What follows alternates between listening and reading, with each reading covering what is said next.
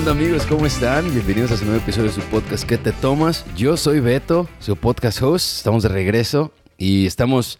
pues, Nos abrió las puertas de su casa el, invitado de esta semana, Obed. ¿Cómo estás, cabrón? Todo bien, relajados. Vamos a echar buen chisme hoy. Sí, chingón. pues es la primera vez desde que empezamos el programa que de hecho me hacen el trago a mí. Llegué a la casa de Obed, em- em- eh, la cita era temprano, era las 10 de la mañana, ¿no? Y le hablo, le digo, güey, pues, ¿cómo grabamos, Simón? Oye, ¿qué te tomas? Me dice, güey, va a ser temprano, ¿qué te parece un chocomil? Le dije, sí, un chocomil está a toda madre. Le dije, pero ¿cómo le hacemos? Me dice, tú nomás trae leche. Llegué con la leche, bien atendido, con salud. Salucita. Gracias, hermano. La receta del chocomil, pues que, te las que se las diga él. ¿Qué, qué tan simple está? La verdad es una receta secreta que ha pasado por generaciones. o- Me gustaría más bien mantenerla así. Listo. Vamos. Pues, carnal, mira, ya sabes cómo está aquí el show. La idea es eh, eh, cotorrear y, ha- y hablar, ¿no? De, de las personas que llegan a Estados Unidos o a cualquier otro país eh, y cómo ha sido su experiencia. Y vamos a empezar por el principio, cabrón. ¿Cómo es que llegas a Estados Unidos, güey?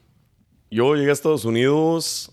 Oye, voy a, voy a tener que hacer recuento, ¿ah? Como, oye, net- neta, ¿cómo llegué a Estados Unidos? Ah, ok. So, eh, yo llegué a Estados Unidos por medio de una ah, convocatoria como para Ajá. trabajar en, en Napa Valley. Muy bien. Y de repente yo estaba en, en mis redes sociales, creo que era Facebook, y estoy you know, dándole todo el tiempo. Sí.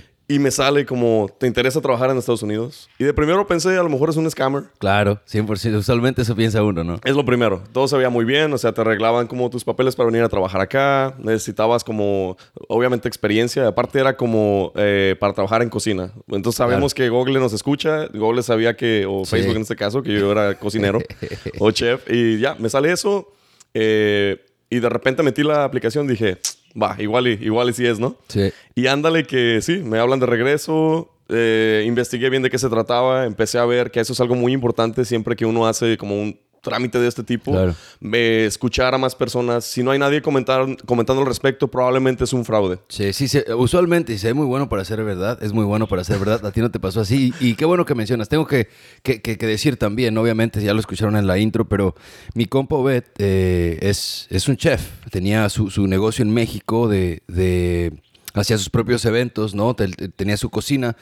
Y por eso se me hacía muy interesante hablar con él, porque desde que lo empecé a seguir, ¿no? Desde hace como que serán 8 o 9 años, era que su canal de YouTube o eh, que cantaba o ahora que tenía su negocio y de repente, ¿sabes qué, güey?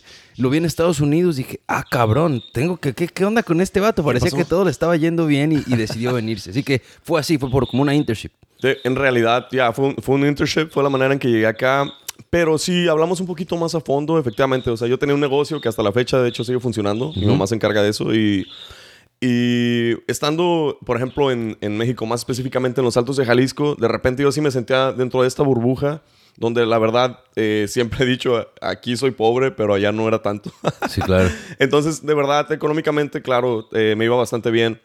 Eh, en cuestión también tengo, pues, a casi todas las personas de mi vida están allá, están en México. La gente que quieres. Sin embargo, fíjate que eh, para mí fue como un hambre de hacer algo diferente, como de cambiar y, y también, eh, de alguna manera, yo, sabes que a veces hay como luchas que tienes que hacer desde, desde tu lugar Claro. y hay otras que a veces la vida te, te empuja para que la hagas desde otro lado. A lo Sí. mejor hay, hay una parte de mí que yo pensaba o sigo pensando que el estar con mi negocio propio, en el conocer a mucha gente, por ejemplo, también daba clases de cocina, el capacitar a personas en, en esto que hago, que es la cocina, eh, de repente ya lo tenía ahí y dije, ¿qué sigue para mí? Y acá estoy a la aventura. Yo soy alguien que Claro. siempre está buscando eh, qué más hace, eh, Sí. siempre cuál es el próximo proyecto, ¿sabes? Suena, suena como que te, te quedó un poco pequeño el pueblo donde vivías.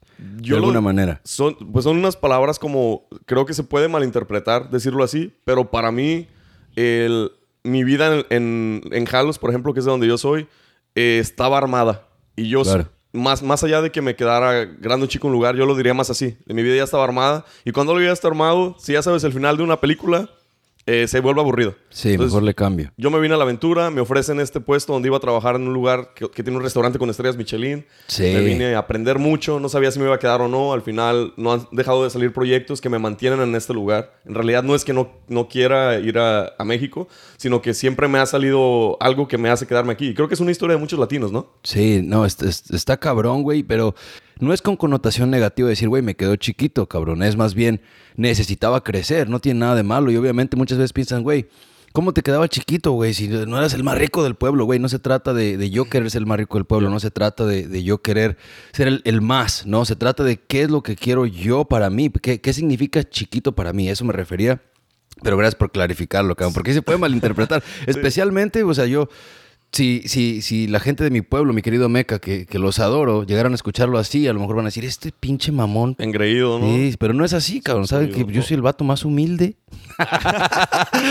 pero, no, sí, güey, qué chingón. Entonces llegas aquí a Estados Unidos, estrellas Michelin y pues la verdad, yo que he trabajado en restaurantes y, soy amante de verdad de la cocina, de, los bares, de, esa cultura, ¿no? Que es, eh, eh, pues el comer Qué perro trabajar en un restaurante con estrellas Michelin. No mames. ¿Qué es una estrella Michelin? A ver, explícame por qué. Eh, Michelin es una, una guía de calidad utilizada.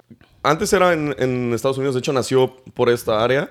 Eh, pero ahora es utilizado en más, en más lugares donde te da una categoría según el servicio, la calidad de tu comida, eh, la originalidad. Y consiste en como un logro, es una connotación que le dan a los lugares. O puedes tener hasta tres estrellas Michelin. Este lugar tenía tres. Wow. Conseguir una es impensable. Este tenía tres, pero cabe mencionar también, para no echar mentiras, el, el complejo donde yo trabajaba tiene un restaurante con estrellas Michelin. Conocí yo el restaurante, conocí al chef que tiene las estrellas Michelin, pero yo, como mi especialidad es en banquetes, yo trabajaba en los banquetes de este complejo. Muy bien, que igual es parte del, del equipo, ¿no? O sea, la calidad es la misma. Así es. es, Entonces, llegas aquí y te sales, güey, ¿no? De México, de tu hub, del lugar de donde, pues, de los altos, con, la idea de, hacer más. Llegas aquí, ¿qué fue lo que más te impactó cuando llegaste a Estados Unidos, cabrón? Me impactó, para mí fue un golpe inmediato a mi ego. Me impactó la manera en que el latino es tratado en las cocinas acá. De verdad, eh, todos sabemos el estereotipo, ¿no? De el típico paisa que está en la cocina. Pueden verlo en los programas de, sus programas de, de, cocina favoritos. Siempre que vean atrás de las cámaras, los que están en friga son los paisas. Y, somos nosotros los paisas. Y los que están frente a cámara generalmente va a ser alguien americano o alguien, el, el, pues, el chef, la cara, ¿no? la cara. Pero ves atrás y ves a toda esta gente latina en general, no digo, no puedo decir que todos, hispanos que están en Madrid mientras ellos están hablando. eso es un reflejo de la realidad. Sí, güey. No, y, dices, o sea, un golpe a tu ego porque tú vienes de ser, pues, dueño de, tu propia banquetería, cabrón. Vienes de dar clases, güey, a la gente. Mira, así es como se hace un hot cake, cabrón. Y, o sea, mi esposa fue a tus clases, ahora que me acuerdo. Janet fue a clases. O sea, y, de hecho, me deberías hacer alguna receta de esas, Janet, porque yo la verdad todavía no las pruebo, güey. Así que, este, sí, no, llegas, el golpe al ego, ya no eres Obed, ¿no? El, el, chef ejecutivo de un restaurante, ya no eres Obed, el dueño, ya eres Obed. Ve, límpiame aquí, güey. Sí, de verdad. Mi primer día, de hecho, fue lavando trastes. Eh, ah, ojo también, digo, para mí eso no es denigrante en lo, en No, para nada. Yo fui lavatrastes, ¿sí? Sin embargo, sí, para mí sí fue como... Un... De hecho, las primeras semanas me decían Uber. Y de venir de un, de un lugar donde de verdad pues conocía yo mucha gente, más allá de decir que me conocían mucho, yo conocía mucha gente, tengo muchos amigos de que podía salir a cualquier lugar y siempre iba a conocer a alguien. A venir a un lugar, para mí mi primer como pensamiento fue, güey, ¿cómo la vas a armar aquí? ¿Cómo, cómo vas a, a darte a notar en un lugar con tantas personas? Y es un, es un punto excelente el que, el que estás o sea, trayendo a la conversación, güey, porque ya pensar, decir, ok, cabrón, ya llegué aquí, ¿cómo voy a destacar? ¿Por qué quiero tocar este tema, güey? Y profundizarlo un poco, porque a veces como mexicanos, yo lo digo porque yo soy mexicano, eh, queremos y pensamos que vamos a destacar siendo el que trabaja más duro, el que se arrastra de rodillas y el que limpia y el que raspa el piso y el que... Y dices, así me van a ver y yo el más, el que trabaja más es el más chingón. ¿Es eso cierto, güey? Fíjate que para mí yo creo que sí. Y yo siento que nosotros tenemos, lo voy a llamar un impuesto laboral aquí, que por el simple hecho de ser mexicano o latino, tienes que hacer un trabajo extra. Puede haber otras razas que no son las latinas, sin decir específico, donde, güey, es hora de salida, ponchan de salida y se van.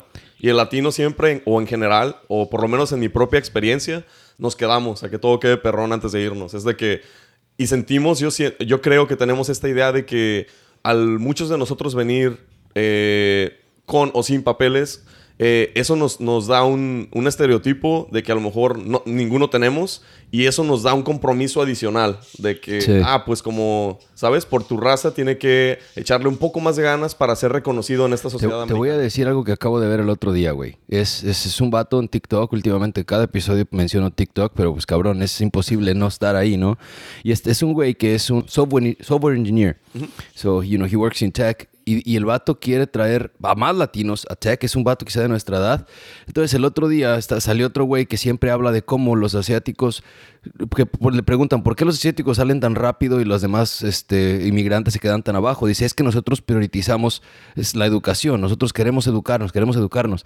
Y dice este vato, dice, no, güey. O sea, sí es cierto, sí, sí, sí priorizan la educación a lo mejor, pero más bien hay, un, hay una idea, hay un estereotipo que dice que los asiáticos son listos y dice que los mexicanos son trabajadores y que trabajan duro. Entonces, de ti se espera que seas listo y te vayas allá a, hacer trabajar en tech y de mí se espera que trabaje el doble de fuerte que tú para merecerme lo que tengo.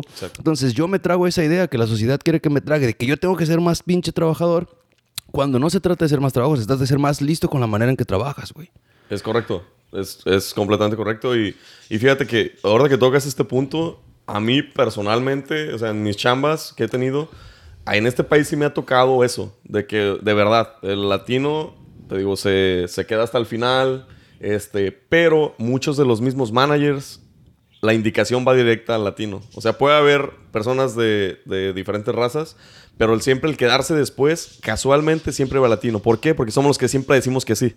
Y ese es un pedo. Raza, escuchen eso. Es que no, no se trata de eso. Se trata de que ustedes tienen que exigir. Dense su lugar, ¿no? A huevo, cabrón. O sea, si salen a las 3, salgan a las 3. No sé que no salgan a las 3, ponchen y se quedan a las 3, y media. Tenemos una responsabilidad y utilicen el tiempo suyo como de ustedes. Nada, no te van a respetar más porque trabajas más duro. De hecho, ¿sabes qué? Yo pienso que el que trabaja más duro es el que menos lo respetan porque le están exigiendo más de lo que le pagan, cabrón. Sí, ah, digo, al final de cuentas, si ves que, ah, y yo también es un dicho que tengo laboralmente, que digo que el trabajador, una vez cruzando la puerta, está en manos del, empleador, ¿no? Claro. ¿Qué tanto está este empleador? O sea, el, empleado ya con pasar la, puerta ya está trabajando. Es más, desde que se levanta yo creo que ya está trabajando, ¿no? Y es cuestión del empleador ver hasta dónde lo exprime. si, te pones, si te pones de tapete, te van a exprimir. Te van a exprimir lo, más posible. Y obviamente tengo que decir también, porque a veces la raza va, a lo mejor me, le cortan el video y dicen, este güey dice que no tengo que trabajar. No. No seas huevón, no seas, no seas flojo o floja tampoco. No, no se trata de llegar y hacerte pendejo. No, se trata de llegar a hacer tu chamba bien hecha cuando te toca hacer las responsabilidades que te tocan y cuando te toque hacer más, exigir más de regreso. No se puede, no puedes estar dando y dando y dando y dando y dando y dando y no que no te regrese nada. O hacer el trabajo de dos personas, que también es algo. O sí, güey, no mames, eso, está bien cabrón. Y me ha pasado y te ha pasado seguramente, güey. La verdad es que sí. Ok, chingón. Entonces llegas al golpe al ego, güey, y esta conversación que tuvimos acerca de, trabajar no solamente en restaurantes, pero algo que me ha llamado mucho la atención de ti es que eso eres un vato, güey, que pues te vale madre. Dice, ¿sabes qué? Hoy se me antoja, como te digo, hacer un canal de YouTube. Chingue su madre, voy a hacer comida en YouTube. Lo haces. Hoy se me antoja, voy a aprender cómo cocinar y voy a aprender cómo se hace y lo haces y al rato das clases y abres tu, tu, banquetería, luego llegas aquí y según tengo entendido en México también de vez en cuando cantabas, o sea, participaste en algunos eh, concursos, ¿no? Pero llegas aquí y dices, ¿qué? Me gusta la música, chinga su madre, le voy a meter. Fíjate que eh, yo tengo, como dijiste, me vale madre. Eso es lo primero, me vale madre porque yo, mi, mi idea siempre es ser feliz y, y, me vale madre. Obviamente sin pisotear a nadie. Claro. Pero no me, no me gusta limitarme. Fíjate que un gran problema es de que, de hecho, en mi pueblo una vez recibí un comentario de alguien que me cae muy mal. no voy a decir su nombre, pero me dijo, este, es que tú a todo le, a todo le tiras y a nada le pegas. Y me, me, eso me, me, chocó mucho. Digo, lo estoy trayendo a un podcast como seis años después de que me lo dijeron. No importa. Pero me, me, chocó mucho. Eh, sin embargo, cuando lo, cuando reflexionas al respecto y dices, güey, ¿de verdad soy mediocre en cada cosa que hago? ¿O en verdad simplemente estoy intentando qué es lo que hago mejor de todo esto? Y llegué a la conclusión de que limitarse es un problema. Yo no puedo limitar las habilidades, pocas o muchas que tengo en, una disciplina, porque los demás van a decir, oh, pues ya no le pegó de chef. Aplica igual para venirme a Estados Unidos. Oh, de seguro ya no le pegó y se fue para allá si nosotros nos detenemos a ver qué es lo que piensan los demás, no vamos a explotar nada. Y a lo mejor hay excelentes bailarines, pintores, sobre todo artísticamente. Creo que es algo más criticado todavía. Cuántos fotógrafos, pintores, personas de verdad que puedan hacer arte, es más, maquillistas que a lo mejor no lo hacen porque es de mujeres o porque es de gays, o incluso esto de la música, de que porque qué pena, me, explico en realidad, yo siento que... Uh, hay mucha gente que está reprimida en sus propias eh, habilidades simplemente por el qué dirán. Y, te reprimes tú solo porque, eh, güey, no eres, o sea, no te lo digo a ti, o sea, a lo mejor te lo digo a ti de hace seis años porque a lo mejor ahorita ya lo entiendes, pero tú, escucha, no eres tan importante. Exacto. O sea, no eres tan importante. Eh, si vas grabando una historia por la calle y estás hablándole al teléfono, ese vato que pitó no te pitó a ti, un güey se paró enfrente de él, el vato ni te está viendo, no eres tan importante, la vida sigue, haz lo que tienes ganas de hacer. Y vete es el ejemplo perfecto de ese pedo. Yo fíjate que para mí, yo siento que una, una cura, bueno, puede ser cura o, o completamente tiradera, cuando alguien está deprimido, me gusta decirle como, hey, acuérdate que eres un micropunto en un enorme universo. Sí. No importa qué tan grave sea tu problema, probablemente es algo mínimo en toda esta interfaz universal. O sea, es, es, nada. Y es una manera de que, bueno, me puedo sentir como muy poquita cosa o puedo sentirme chingón porque no importa qué haga, en realidad va a ser una contribución muy pequeña. Te, voy a decir una historia, güey, que relaciona un chingo con eso, que es acerca de, de un vato. La, la historia es esta. Hace 3000 años, a lo mejor más, hace 500 mil años, si había humanos, no sé, yo la verdad no estudio antropología, pero tú te levantabas a ver qué como y que no me mate un tigre. O sea, esas eran tus preocupaciones más grandes. Deja ver qué trago y si como y que no me mate un pinche tigre. Hoy en día, güey, le mandas un mensaje mal a tu jefe que me pasa a mí seguido, ¿no? O no sé, no te sale una historia como tú querías y sientes que se te cae el pinche mundo, güey. Pero hay que acordarse que no hay tigre, güey. No hay un tigre que me venga y me va... No se va a acabar el mundo, cabrón, ¿no? Sí, yo creo, eh, digo, es una, es una buena alegoría, yo pienso, porque, neta, a veces, imagínate, de por sí nosotros somos mínimos en todo esto, ¿no? Y de repente te sale un grano, güey, en la cara, ¿no? O sea, todavía es más mínimo, ¿no? O sea, todavía es algo que a nadie le importa. Otra cosa, eh, este, yo creo que este acercamiento de las redes sociales de las personas nos hace, nos hace a lo mejor dar ese feeling de celebridades. Pero les tengo un spoiler de vida. A nadie le importa nuestras vidas. Ni aunque sea súper famoso y millonario. Yo tengo, por ejemplo, ah, años sin ver una historia en Instagram de Cristiano Ronaldo, por ejemplo. O sea, siendo la persona más seguida del mundo. Entonces, mucho menos yo me voy a estresar porque alguien no me da like a mí, que no soy popular, que no soy mainstream. ¿Me explico? Sí. Entonces, yo pienso de que todo esto, de las locuras que estamos hablando, se da, uh, se resume en lo que para cada persona es la definición del éxito. ¿Verdad? Para una persona el éxito puede ser estar aquí grabando un podcast, puede ser como el top de, su vida. Para otra persona puede ser llegar a la presidencia de un país. O sea, en realidad, ¿qué es éxito? ¿Dinero?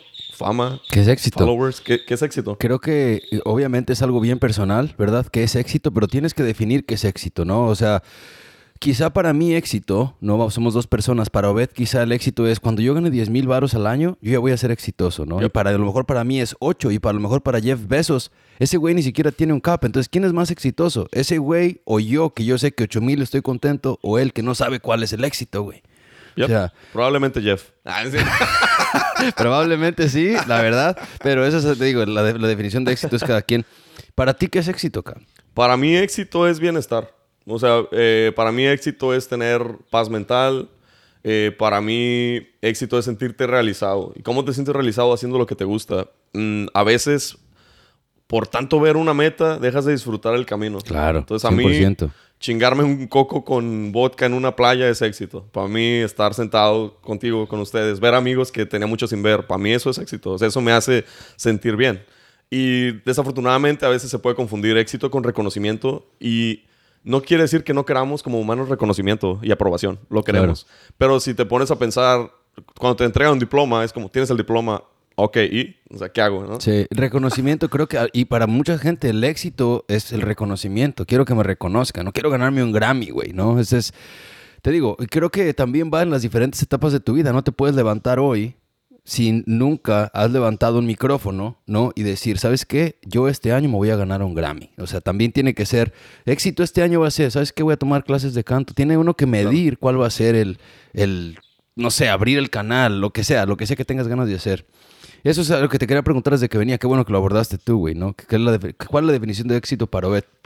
Ahora, güey, Empieza, sigues, sigues, ¿no? Ya fuiste chef ejecutivo de un restaurante también hace poco, cabrón. Ahora ya estás, eh, eres la persona que, hace los postres de otro restaurante. Sigues en esto y empiezas a hacer música, güey. ¿cómo está este show? Porque obviamente las puertas no se abren completamente. ¿Tú, tú te las abriste? ¿Cómo, cómo fue esta onda?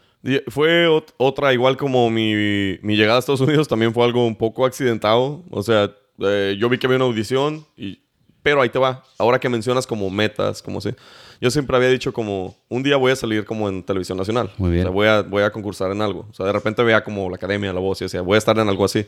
Y no ha llegado ahí. Pero está este show que se llama Tengo Talento, que también es bien popular. En Estados Unidos me atrevería a decir que es más popular que los otros, hablando de comunidad latina. En la comunidad latina yo creo que sí. Estados Unidos. Definitivamente. Entonces, este, fíjate que veo que está la audición, voy, hago la audición, salí súper encabronado de la audición porque yo que, quise mantener mi vida personal privada. Y entonces este cabrón que eh, estaba haciendo la audición, lo hicimos en un restaurante lleno de personas, cosa que yo había hecho en, en Jalos, en la isla de Noragua, saluditos. Eh, para mí yo estaba como pez en el agua, ¿no? Este, tranquilo. Tranquilo, canté súper chido, a gusto, no sé si bien, pero canté a gusto. y les gustó, les gustó. Y de repente, enfrente de la gente, me, me empieza a preguntar cosas como tan delicadas como si me hablaba con mi familia, así, cosas como de, digo, en este momento de mi vida estoy bien, pero... Eh, y en ese momento también lo estaba. Sin embargo, para mí fue como que, ¿qué pedo? O sea, de esto se trata entonces el programa. O sea, que no vengo a cantar, ¿no? Claro. Me salí súper encabronado y ya, este, me fui de ahí. A la semana recibí una llamada. Ya me dicen, ¿sabes qué? Felicidades, eh, saliste seleccionado. Y yo, ok. Y a mí la verdad me engancharon porque me dijeron que pagaban todo. Y sí, efectivamente te pagan todo, me pagaron todos los viáticos. Fui, hago la audición, paso el primer filtro. Bueno, ya será el segundo filtro, porque el primero no, no es televisado. Claro. Y después de eso, pasé otro filtro. Y luego, ya cuando menos esperé, estaba en semifinales. Y, ah, Cabrón. para mí, cada, cada eh, fase del programa era como, bueno, un programa más, un programa más. Y yo lo disfrutaba mucho, ¿verdad? Y para mí, pues era muy importante para mí personalmente. Yo no, no, quiero pensar que por eso soy una celebridad. Para mí personalmente es importante porque estaba escuchando a personas profesionales decirme que era bueno en esto, que siempre me habían pisoteado que no. O sea, en general, yo diría que un 80%. Tenías algo que demostrarte tú. A mí mismo. Claro. yo también era mi prueba de, bueno, ¿la vas a armar o no? Sí. Entonces, total, al final eh, me quedo en esa etapa de semifinales, gran parte porque no quise lo mismo, no quise sacar como vida privada, no quise chantaje emocional, no quise nada de eso, que al final de cuentas es un reality. Y simplemente yo ya sabía lo que iba a pasar. De hecho, mi último episodio ya me veo como más, como, vale madre, como más sin echarle tantas ganas. Pero en realidad es porque es un desgaste como más emocional en un reality, ¿no? Y después de eso, eh, para mí yo siempre supe que el reality era nada más como la experiencia del reality. para empezar, de ningún reality, eh, por ejemplo, aquí en Estados Unidos latino, yo personalmente conozco a alguien que se ha hecho famoso aquí. Digo, en México sí, sabemos de la Academia Jurídica, Carlos Rivera. Pero aquí, sobre todo ese programa, yo no conocía, de verdad, me puse a buscar y no conocía ningún ganador. So, yo sabía que ese era el camino para lo que seguía. Y lo que seguía era hacer mi propia música, que es lo que me gusta, es lo que, esto, lo que empecé a hacer. También súper inseguro. Entonces, tomaste esa experiencia de decir, ¿sabes qué? Pues ya lo hice aquí, deja yo empiezo mi... Porque vi que, vi que, o sea, sacaste tu propia música, sacaste un disco, ¿no? De un par de canciones o todos son sencillos, no sé cómo sea. Es como un EP, porque un EP es considerado como un CD de menos de 30 minutos. Ok. Pero he sacado dos EPs, de hecho, estoy por sacar uno. Ah, muy bien. O sea, va a sacar el tercero. Voy a sacar el tercero. Lo que está muy chido de esto es de que, bueno, eh, alguien ve el programa eh, y me dice, oye, ¿tienes música? Porque me gustaría como conectarte para que hagas tu música. Eh, dice, me gusta como tu estrella. Y ya digo, oh, pues no, la verdad no. Dice, haz algo y mándamelo. Entonces éramos, era etapa de pandemia, me, siento y empiezo a escribir lo que se me viene a la mente. Como dato curioso, yo había escrito desde secundaria, pero pues obviamente pues escribes pendejaditas. O de repente son plagios. que no te das cuenta. Algo, ¿no? pero empecé a escribir y fue, mi primera canción que escribí se llama Sol.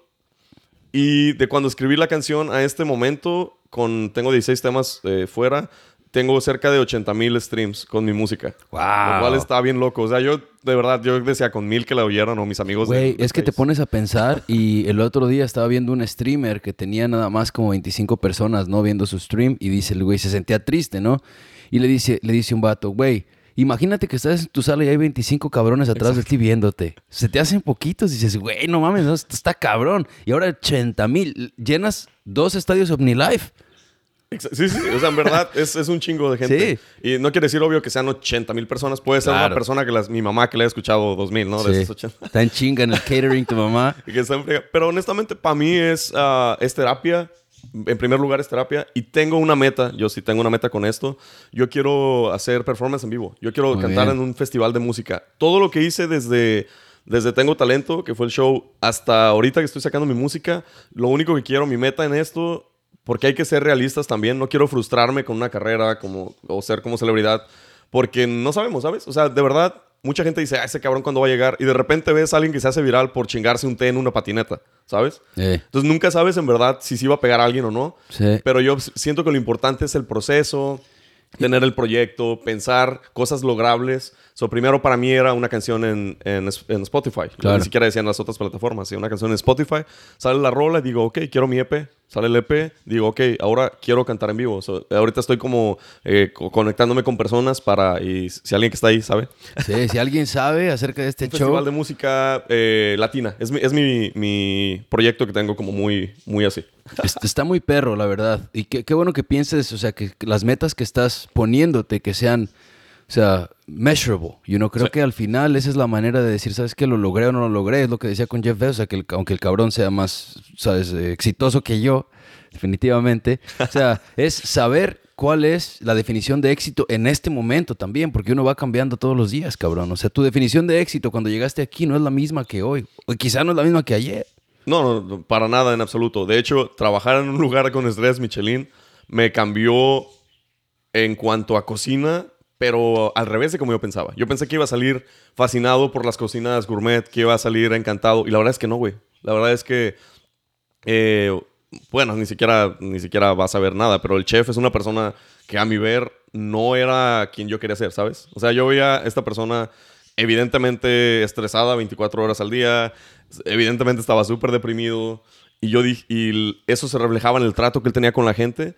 Y por el contrario dije, ¿sabes qué? No me interesa el reconocimiento una cosa es que pudiera lograrlo o no, pero neta, no me interesa. Para mí la idea de éxito no, estar no es estar encerrado en un lugar siete días de la semana, todo el día, gritándole a la gente y haciendo corajes. ¿Has visto la película de Chef? No. Con Bradley Cooper. No, fíjate que... no sé si se llama Chef, de hecho. Creo que la de Chef es la del vato que hace tortas cubanas en, en Florida. ¿Sí se llama Chef? Pero sí sé cuál dices de, Aquí tenemos al fact checker. Janet está viendo qué onda. Pero, ay, güey, me siento súper pro. Tenemos fact checker y todo el show. todo. Este. pero sí, e, está buena esa película. Prácticamente estás describiendo ese cabrón. Es un vato deprimido. Se la recomiendo. No se los voy a spoilear aquí. Pero, se muere Bradley Cooper. se muere de una sobredosis. sí, de, sí. Eh, no, eh, no. Pero, cabrón, ¿Y cuál es ahora, o sea, cuál es tu meta, güey? ¿Cuál es tu aspiración? ¿Qué te hace que te levantes en la mañana, güey? Y le sigas echando chingazos. Tienes, no sé, eh, yo pienso que en todas sus plataformas, arriba de 30 mil seguidores, güey, y se me hace muy cabrón.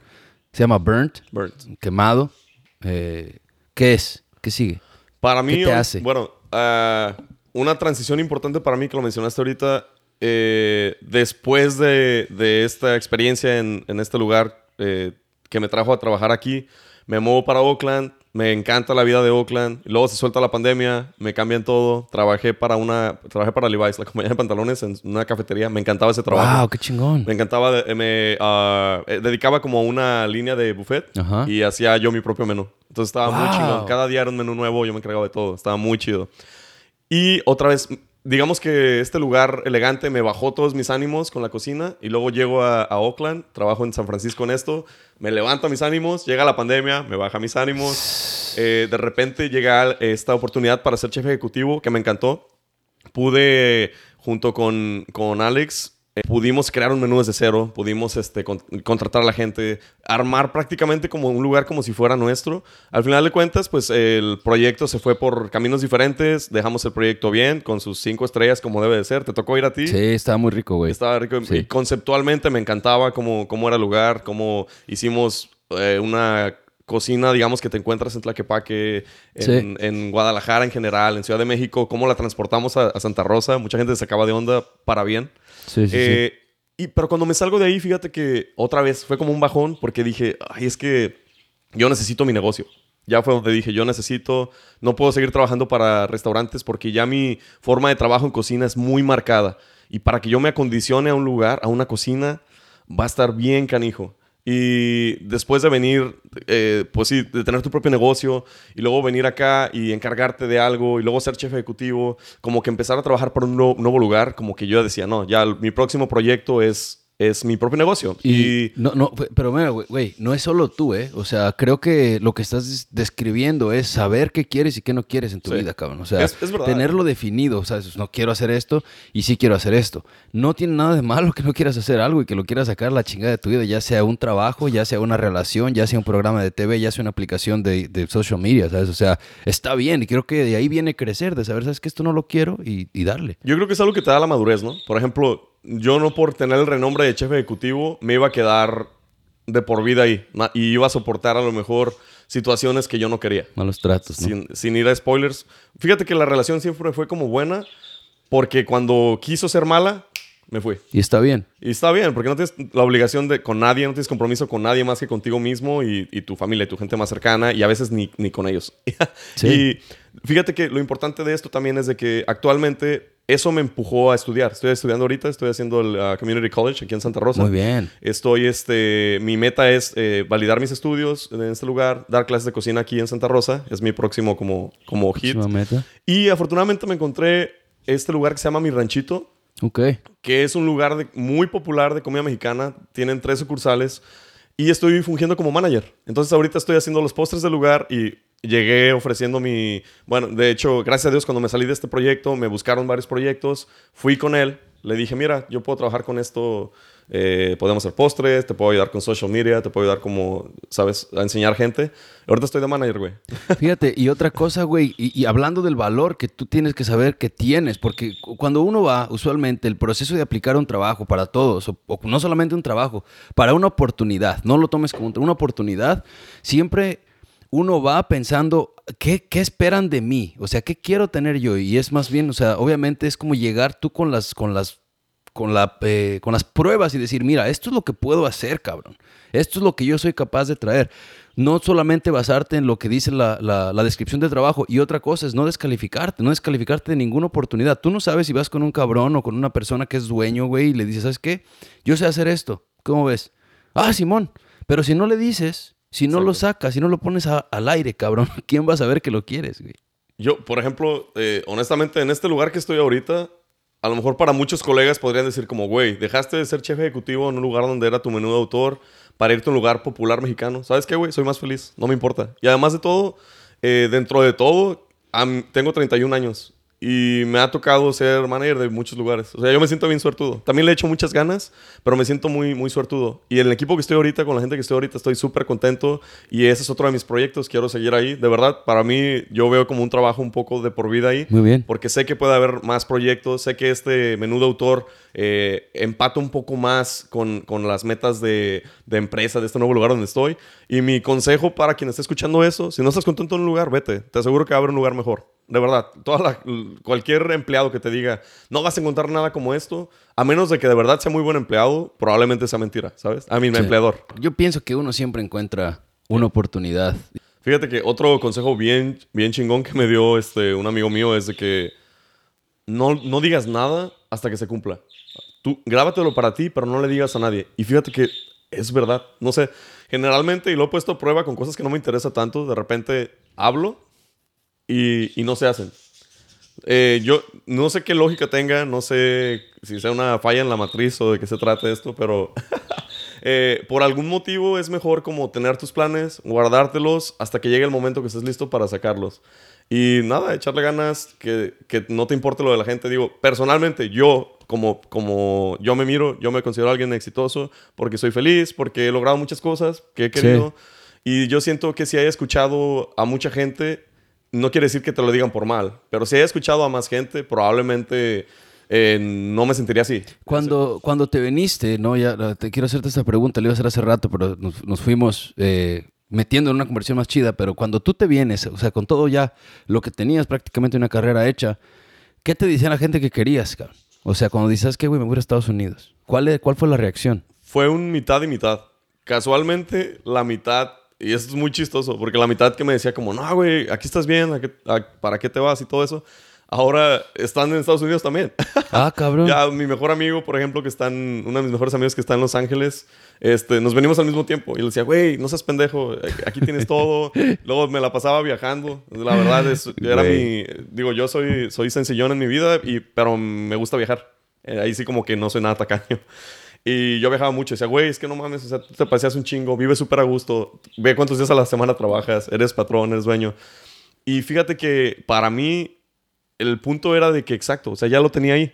Eh, tengo muchos, muchos planes, a lo mejor, si me regreso. Tengo planes que sé que podría hacer ahí para otra vez pegarle y sé que voy a pegar. O sea, es, es a lo mejor es esa seguridad Llegar y saber, sabes que lo va a hacer. Yo no lo considero como soberbia. A mí se me hace como seguridad de saber como las capacidades que tengo, ¿sabes? Güey, es que, más bien, no, yo tampoco lo considero soberbia, ¿sabes? Es, saber la capacidad, o sea, saber la capacidad que tú tienes, pero también, oye, ¿cómo vas a empezar un negocio y pensar a ver si pega? Tienes que empezar el pinche negocio y decir, ¿sabes que Yo voy a llegar ahí, voy a tener ese local y voy a hacer una chingona, güey. Y esa es otra, por ejemplo, el hecho de que yo hable con esta seguridad es porque yo ya me sé mi fórmula para lograrlo, ¿sabes? Entonces, por ejemplo, yo no sé si abro un restaurante, que es un lugar establecido, si pegaría o no. Eso no podría asegurarlo.